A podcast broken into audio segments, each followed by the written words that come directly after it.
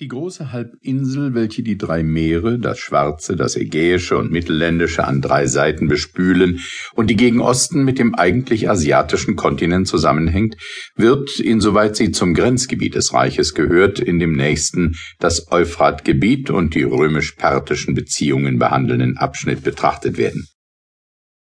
Hier sollen die Friedensverhältnisse namentlich der westlichen Landschaft unter dem Kaiserregiment dargestellt werden.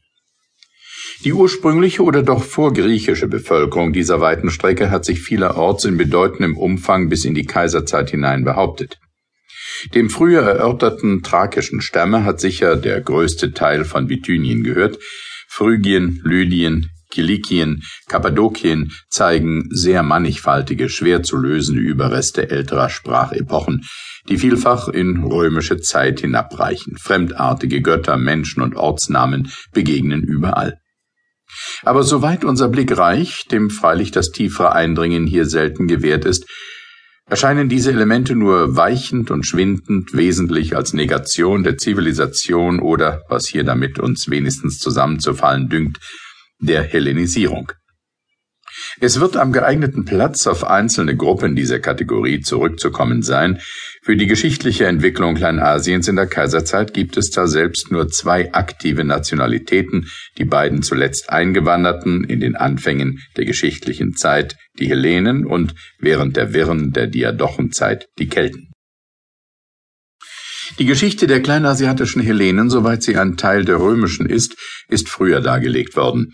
In der fernen Zeit, wo die Küsten des Mittelmeeres zuerst befahren und besiedelt wurden und die Welt anfing, unter die vorgeschrittenen Nationen auf Kosten der Zurückgebliebenen aufgeteilt zu werden, hatte die Hochflut der hellenischen Auswanderung sich zwar über alle Ufer des Mittelländischen Meeres, aber doch nirgends hin, selbst nicht nach Italien und Sizilien, in so breitem Strom ergossen wie über das inselreiche Ägäische Meer und die nahe hafenreiche, liebliche Küste Vorderasiens.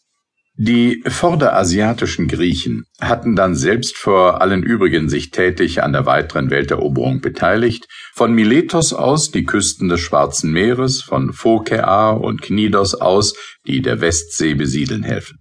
In Asien ergriff die hellenische Zivilisation wohl die Bewohner des Binnenlandes, die Myser, Lydier, Kara, Lykier und selbst die persische Großmacht blieb von ihr nicht unberührt.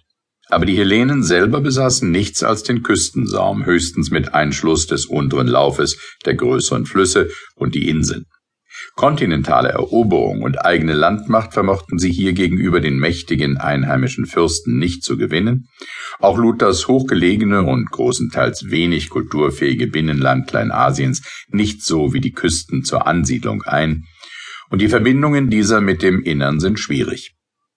Wesentlich infolgedessen brachten es die asiatischen Hellenen noch weniger als die europäischen zur inneren Einigung und zur eigenen Großmacht und lernten früh die Fügsamkeit gegenüber den Herren des Kontinents. Der nationalhellenische Gedanke kam ihnen erst von Athen. Die wurden dessen Bundesgenossen nur nach dem Siege und blieben es nicht in der Stunde der Gefahr. Was Athen diesen Schutzbefohlenen der Nation hatte leisten wollen und nicht hatte leisten können, das vollbrachte Alexander. Hellas musste er besiegen, Kleinasien sah in dem Eroberer nur den Befreier. Alexanders Sieg sicherte in der Tat nicht bloß das asiatische Hellenentum, sondern öffnete ihm eine weite, fast ungemessene Zukunft. Die Besiedlung des Kontinents, welche im Gegensatz der bloß litoralen dieses zweite Stadium der hellenischen Welteroberung bezeichnet, ergriff auch Kleinasien in bedeutendem Umfang.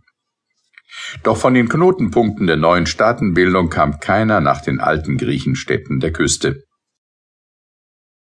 Die neue Zeit forderte wie überhaupt neue Gestaltung, so vor allem auch neue Städte, zugleich griechische Königsresidenzen und Mittelpunkte bisher ungriechischer und dem Griechentum zuzuführender Bevölkerungen. Die große staatliche Entwicklung bewegt sich um die Städte königlicher Gründung und königlichen Namens Thessalonike, Antiochaia, Alexandria. Mit ihren Herren hatten die Römer zu ringen. Den Besitz Kleinasiens gewannen sie fast durchaus, wie man von Verwandten oder Freunden ein Landgut erwirbt, durch Vermächtnis im Testament, und wie schwer auf den also gewonnenen Landschaften zeitweise das römische Regiment gelastet hat, der Stachel der Fremdherrschaft trat hier nicht hinzu. Eine nationale Opposition hat wohl der